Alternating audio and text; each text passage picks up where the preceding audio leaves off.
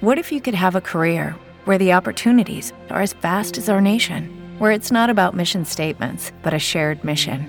At U.S. Customs and Border Protection, we go beyond to protect more than borders from ship to shore, air to ground, cities to local communities. CBP agents and officers are keeping people safe. Join U.S. Customs and Border Protection and go beyond for something far greater than yourself. Learn more at cbp.gov/careers.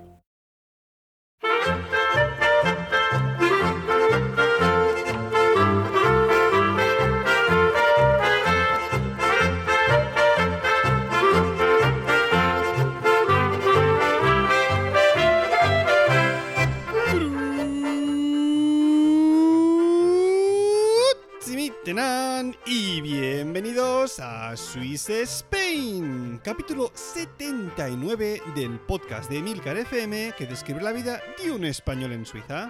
Yo soy Natán García y estamos en la última semana de septiembre de 2019 y en esta ocasión por fin vuelvo a tener la suerte de grabar otra vez un podcast en compañía. Como habéis visto el título, Garten, para los que sepáis un poco de alemán o incluso inglés, sabéis que hoy va de plantas esto, ¿eh? Así que en esta ocasión me he traído un amigo que es de Tarragona, igualmente que yo, y su nombre es... Bueno, espera, primero voy a preguntarle si puedo decir su nombre. Eh, puedo, perdona, ¿eh? Mm, anónimo. ¿Te puedo llamar por tu nombre? ¿O quieres que diga Gorka o Jorge? Sí, no pasa nada. No, pasa nada. Vale, pues se llama Jordi.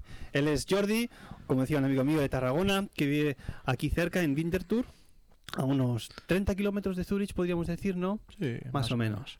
Y, él ha sido propietario durante un tiempo de un Skrebegarten. Jordi, buenas tardes y bienvenido a este programa. Buenas tardes, Nathan. Todo un placer. La primera pregunta es muy obvia. ¿Qué es un Skrebergarten?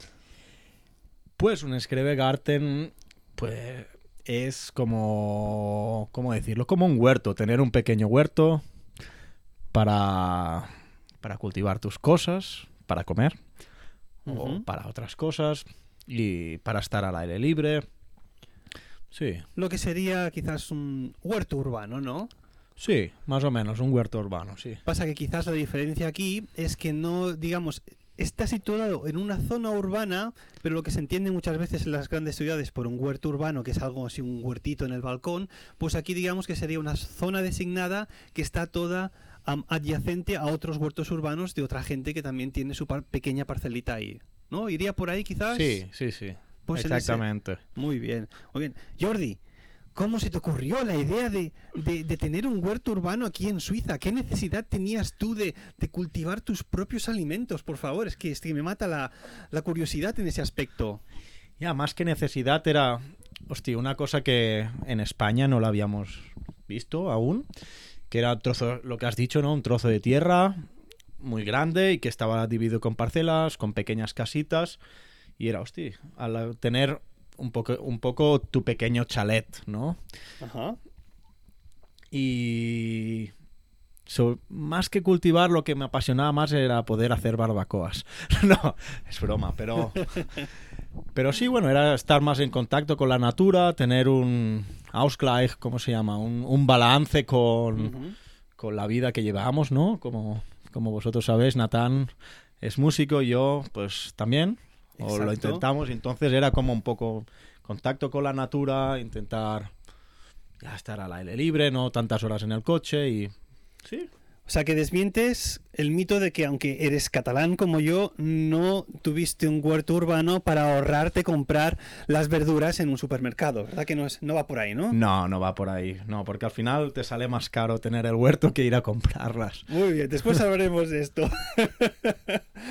a ver, otra, otra cuestión que a mí me interesa es que en ese huerto urbano, en esa parcela, de la que, por cierto, em, yo visité en una ocasión estando con Jordi, la que hicimos, obviamente, una barbacoa, hace un tiempo, hice unas cuantas fotos de esta parcela y os las dejaré en el, en el Instagram del podcast.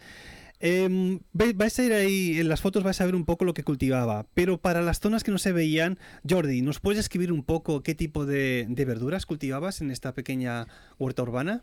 Sí, bueno, al principio se prueban muchas cosas, ¿no? Se intenta hacer una cosa, la otra, yo yo no tenía ni idea, no soy experto en el tema, no vengo de familia de payeses tampoco, pero intentaba probar cosas, ¿no? Y entonces, pues desde cebollas, patatas, eh, calabacín, calabaza, pepinos, ¿no? Pepinos, tomates, perejil. Yo intenté hacerlo todo, ¿no? Y lo que venía bien y lo que no, pues también. ¿Tuviste éxito en ese sentido? O, sea, las primeras, las primeras cosechas, digamos, no fueron fructuosas. Sí, sí, sí, todo va muy bien. Porque aquí en Suiza tenemos una ventaja, es que llueve mucho. Entonces no tenía que ir a regar mucho, ¿no? Entonces salían las cosas muy bien, casi todas. Bueno, siempre hay pequeñas cositas, pero intentamos hacerlo todo muy biológico, que era lo importante, no ponerle ni pesticidas, ni pues cosas para los caracoles o así, para que por lo menos lo que nosotros comíamos o lo que cosechábamos, sabíamos lo que comíamos, ¿no? Y si se moría una cosa o no quedaba muy buena, pues no pasaba nada. Em, ¿Dónde comprabas las semillas en este aspecto? ¿Las conseguiste de, alguna tienda en, cuestión? ¿Te las dieron algunos vecinos? algunos o, en este, ¿Cómo iba en este sentido? Sí, bueno, aquí hay muchas tiendas especializadas, como por ejemplo Garden Center, pero sobre todo íbamos, hay diferentes, pero una que se llama Landy. El Landy es como un supermercado de los campesinos. Y allí tienen muchas cosas para, ¿Cómo se llama? Setzlingen son las. ¿Cómo se llaman las.? No me sale ahora. No pasa nada, es lógico. Llevas muchos años aquí en Suiza como yo y, se nos olvida nuestro idioma materno. Esquejes, esquejes. Esquejes. esquejes. Y muchas veces es mucho más práctico con los esquejes. Entonces ya te viene la plantita pequeñita que claro que vale dinero, pero ya te aseguras de que ha salido y que tiene más fuerza y lo compramos, por ejemplo, allí en el Landy o en el Obi hay también y, otros sitios. Muy bien. Muy bien, o sea que los conocimientos previos que tú tenías a la hora de cultivar eran casi nulos en este aspecto. Sí, casi. Porque no vienes de familia de payeses, ¿no? Como has dicho antes. un poco, pero no. un poco solo. vale, explícanos un poco más, Jordi. Em, ¿qué, mantenimiento necesita una, parcela de estas, un pequeño huerto urbano? Sí, eh, esto es un poco curioso. Supongo que depende de, la zona donde lo alquiles o el FERAI, ¿no? Esto es como un club, ¿no? Una asociación, Una asociación de países y tú estás en ese club y depende de quién los lleva, pues pueden llegar a, ser súper estrictos ¿Sí? O, o, más relajados. Por ejemplo, nosotros teníamos una, una jefa que como buena suiza se llamaba. ¿Cómo, cómo piensas que se llamaba? Eh, si es un nombre típico suizo, Selina, quizás. Selina, Seraina. Con eh, esa de las montañas. ¡Hombre, hombre! Seguro que era Heidi, ¿no? Sí, la Heidi, ¿no? Heidi, aquí con pronunciación alemana, exacto. Heidi. Y esta, pues, bueno, pues si no sacaban las malas hierbas y todo esto, pues te echaba bronca o te enviaba una carta en casa y si no ponías las cebollas rectas, que todas las cebollas estuvieran rectas, pues te venía allí con un cordón y decía, mira, no, es que esto lo tienes que plantar recto. O sea, visualmente era importante como se Es muy importante. En este, en este caso era muy importante, a veces tocaba un poco los pip, pero pero sí, sí, sí, no tenía que estar todo perfecto. Claro, típico suizo aquí, son, son muy rectos en este aspecto. Que algo se vea visualmente bien ordenado también, y bueno, ya en temas de sabor ya es otra historia. Interesante, interesante. Em, te quería también preguntar, esto, claro, esta parcela no, no pertenecía a tu mujer en este caso, ¿no? Me imagino que al estar dentro de una asociación es una parcela que tú de alguna manera tenías que alquilar durante el tiempo que estuvieses usándola, ¿no? ¿Nos puedes saber un poco así generalmente, tampoco muy específico, de, cuánto cuesta alquilar una de estas parcelas? Sí, a ver, supongo que hay diferencias, ¿no? Entre una y el otro, una si está más en una ciudad o en un pueblo. Lo que sí, hay mucha lista de espera, porque, bueno, ahora está mucho de moda también, no es tanto como la idea principal era de los trabajadores, ¿no? De las fábricas y todo esto, pues que tuvieran un sitio, que vivían en bloques y esto, tuvieran un jardín para cultivar sus cosas, para relajarse todo esto, como he dicho antes. Y nosotros más o menos, ahora no lo tengo en la cabeza lo que pagábamos, pues un trozo así de 100 metros cuadrados, unos 150 francos Al, al, año, Al año, vale. sin es- casita. sin casita, vale. Esto Claro. en euros sería más o menos, ah, redondeando mucho, unos 130 euros anuales. Sí. Más o menos. Sin, y, y- Sin casita. Sin casita. Porque también lo chulo, bueno, lo chulo, hay, hay que solo es el trozo de tierra y hay otros que tienen una pequeña casita para dejar tus herramientas o para la barbacoa, en mi caso. y, la- y con casita valdría 200 francos más, por ejemplo. O sea, que saldría unos 170 extra más 130, 170 más 130, 800 euros, ¿no? Más o menos. No, me, me equivoco, me equivoco. Sí, no. Me equivoco, vale. 170 más 130. Eh, saca la calculadora ahí. Pon 150. No, 150 francos. eh, 100 Esos son 320 323 francos. 323 francos, lo que serían casi 300 euros, un, un pelín menos. Bueno, 300 iba, por, euros a- iba, al año. iba encaminado. 800, 300 es casi lo mismo. 800 aquí en Suiza. que soy de letras, tío, hombre. With the Lucky Land slots, you can get lucky just about anywhere. This is your captain speaking. Uh, we've got clear runway and the weather's fine, but we're just going to circle up here a while and uh, get lucky. No, no, nothing like that. It's just these cash prizes add up quick. So I suggest you sit back, keep your tray table upright, and start getting lucky. Play for free at LuckyLandSlots.com. Are you feeling lucky? No purchase necessary. Void where prohibited by law. 18 plus terms and conditions apply. See website for details. Pero bueno. Em, vale, pues me parece, si no me equivoco, que desgraciadamente, oh, ya no lo alquilas más, ¿no? Esta huerta urbana. No, no. Ahora, ahora tenemos mucho trabajo en casa. Háblanos un poco de eso. ¿Qué, qué te ha llevado a dejar esa pasión interna tuya por, por cultivar tus propias verduras? ¿Qué ha pasado en tu vida? ¿Qué cambio grande ha habido? Pues, pues nada, que la familia se ha duplicado. Ah, Jordi ha tenido gemelas, Sí, gemelas. Sí, sí, se ha duplicado la familia y ahora pues no tenemos tiempo porque de verdad, como he dicho antes, en Suiza llueve mucho y las malas hierbas crecen muy rápido. Y- Eso me acuerdo que me lo dijiste en aquella ocasión, que hay que hacer también mucho trabajo de limpiar el terreno, ¿no? Para Sí, que esas sí. malas hierbas no acaben intoxicando de alguna manera o contaminando a las verduras que tú tienes. Y me imagino que eso significa unas cuantas horas a la semana o cada 15 sí, días. no, cada semana. sí, Cada sí. semana, de ir ahí a limpiar, a mirar exactamente y cómo está. También decir que supongo que debe ser una recompensa personal para ti después de decir, hostia, aunque vaya aquí semanalmente, oye, al final tengo mis verduras y me las llevo para casa y oye, te he de decir otra cosa. La, me acuerdo que en aquella ocasión nos diste un par de tomates y un pepino y estaban buenísimos. Pero más buenos que los que se compran aquí en el supermercado, ¿sabes? Sí, sí. O sea, mucho más gordos, más, más bonitos de color. Y eso, en el sabor que se nota que, que son, que son de tierra, ¿sabes? Que estos son los que supongo que te suelen vender en cualquier tipo de supermercados bios aquí en Suiza y te cuestan un ojo de la cara. Sí, sí. Increíble. O sea, que estaba, o sea, enhorabuena porque aun, aun no siendo de familia de payeses, pudiste conseguir un buen producto. Sí, sí, sí. Muy bien. Te, te voy a explicar una anécdota al respecto, porque yo esto del Skrebergarten em, lo conocí, de hecho, gracias a ti. Ok. No, no tenía ni idea de que aquí en Suiza había este tipo de huertos urbanos. Y, y mira, yo desde donde vivo hasta el colegio donde trabajo tengo más o menos una media hora con el coche y hay una, una, una ciudad, un pueblecito en el camino al colegio que se llama Felanden.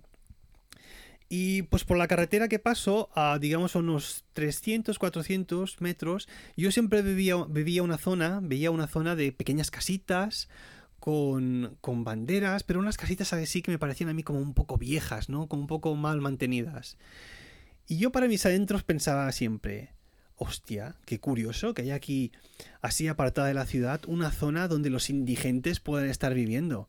Y además, como tú sabes, aquí en el Skrebegarten, cada uno de, de, de los que alquilan una de estas parcelitas, pues suele poner una banderita suya, ¿no? Sí, sí. Y está allí la banderita, pues yo qué sé, en tu caso sería la española o la catalana. De Tarragona, vale, de Tarragona, muy bien.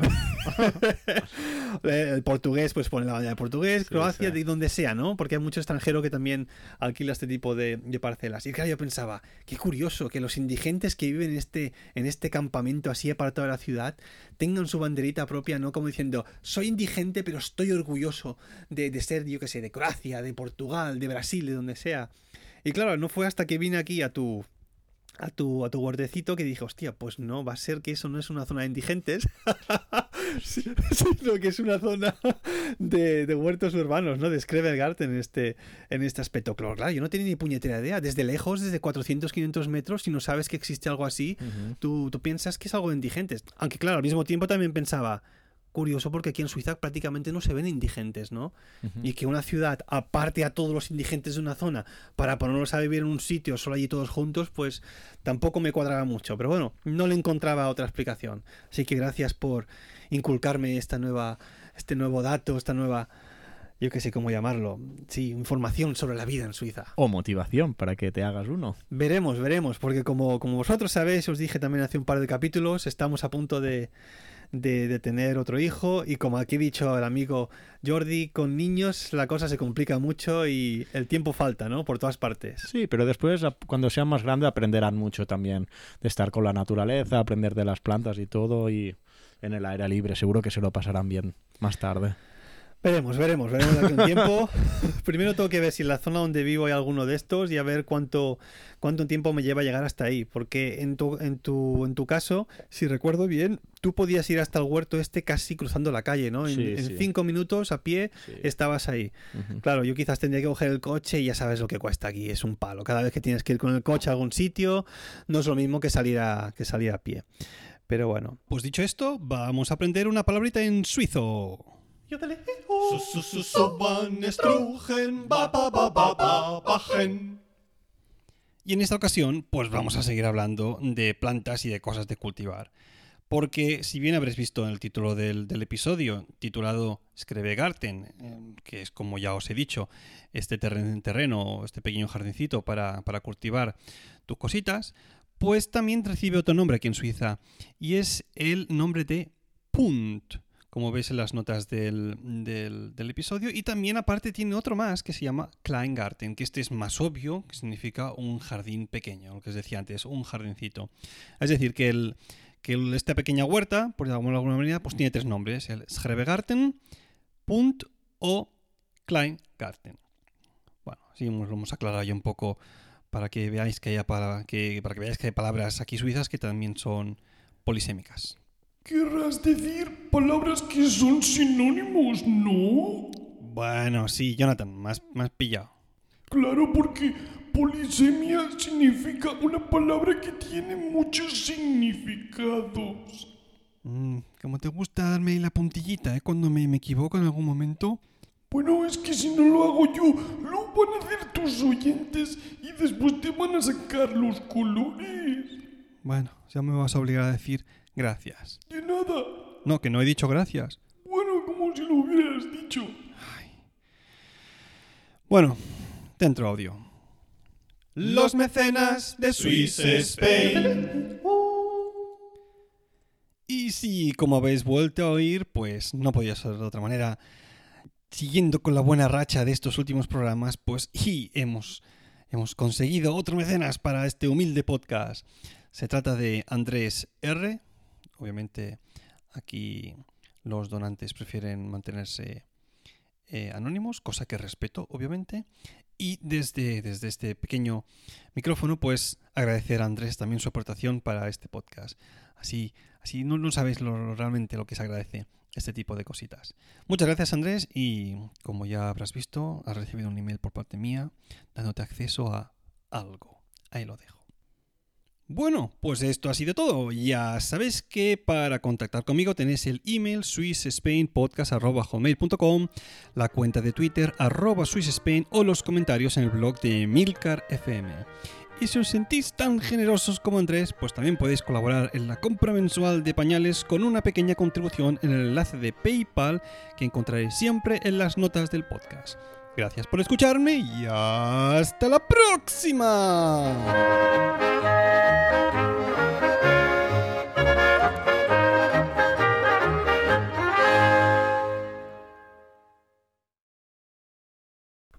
Bueno, al hilo de esto del Skrevegarten, creo que me he olvidado de, de una cosa. Y es que en este aspecto también os quería decir que si por si no lo habéis nunca sabido. Oye, ¿qué, Natán? Que si te importa ya me voy. Hostia, Jordi, aún estás por aquí, tío. Sí, tío, es que como no me has despedido... Hostia, perdón. es que se me ha pasado, se me ha ido el santo al cielo. Ay, vale, vale, no pasa nada. Oye, mira, ya que estás aquí, em, déjame que te pregunte otra cosa que antes se me ha pasado. Em, ¿No se te ocurrió nunca en el huerto este cultivar los típicos calzots? Pues lo pensé, pero... Sí. Pero, pero, antes de, de responderme a la pregunta, para todos los que no lo sepan, Jordi, ¿puedes describirnos qué es exactamente este pseudo manjar catalán? ¿Qué son los calzots? Los calzots es una cebolla larga catalana. cebolla larga catalana. Ok, ¿cómo se come esto? pues mirando para el cielo. Pero me refiero, ¿cómo se cocina? ¿Hay que, hay que hacerlo de alguna manera? Sí, ¿O, con... al vapor, al horno? ¿Cómo no, va no, esto? con fuego, con fuego, que queme. Que queme, ¿no? Que queme, el fuego que, a tope. Que la piel se queda bien chamuscada ahí, ¿no? Todo Como los guiris cuando vienen a España el lo... primer día de playa, ¿no? Sí, sí, y que se, los guiris se lo comen con la piel chamuscada también. claro, si no sabes cómo va, sí, sí. el tema es que hay que pelar la, la, la capa externa, ¿no? Y entonces hay que mojar el, el, calzot, esta cebolla, en una salsa que Jordi. ¿De qué está hecha esa salsa? ¿Lo sabes? Romesco. De romesco. romesco. Está a mí, yo. Delicioso. Delicioso, tú. Yo de reconocer que los calzots no me gustan, la cebolla esta, pero yo la salsa, yo soy de los de mojar pan y comer, ponerme hasta culo de la salsa porque está buenísima, tú. Buenísima. Pues esos son los calzots. Eh, y una última cosa. Eh, no se te ocurrió tampoco nunca así, digamos, en una esquina escondida, ahí de tu huertito, así tapada por otras plantas, de alguna manera, pues cultivar algún otro tipo de plantas alucinógenas? Hasta la próxima.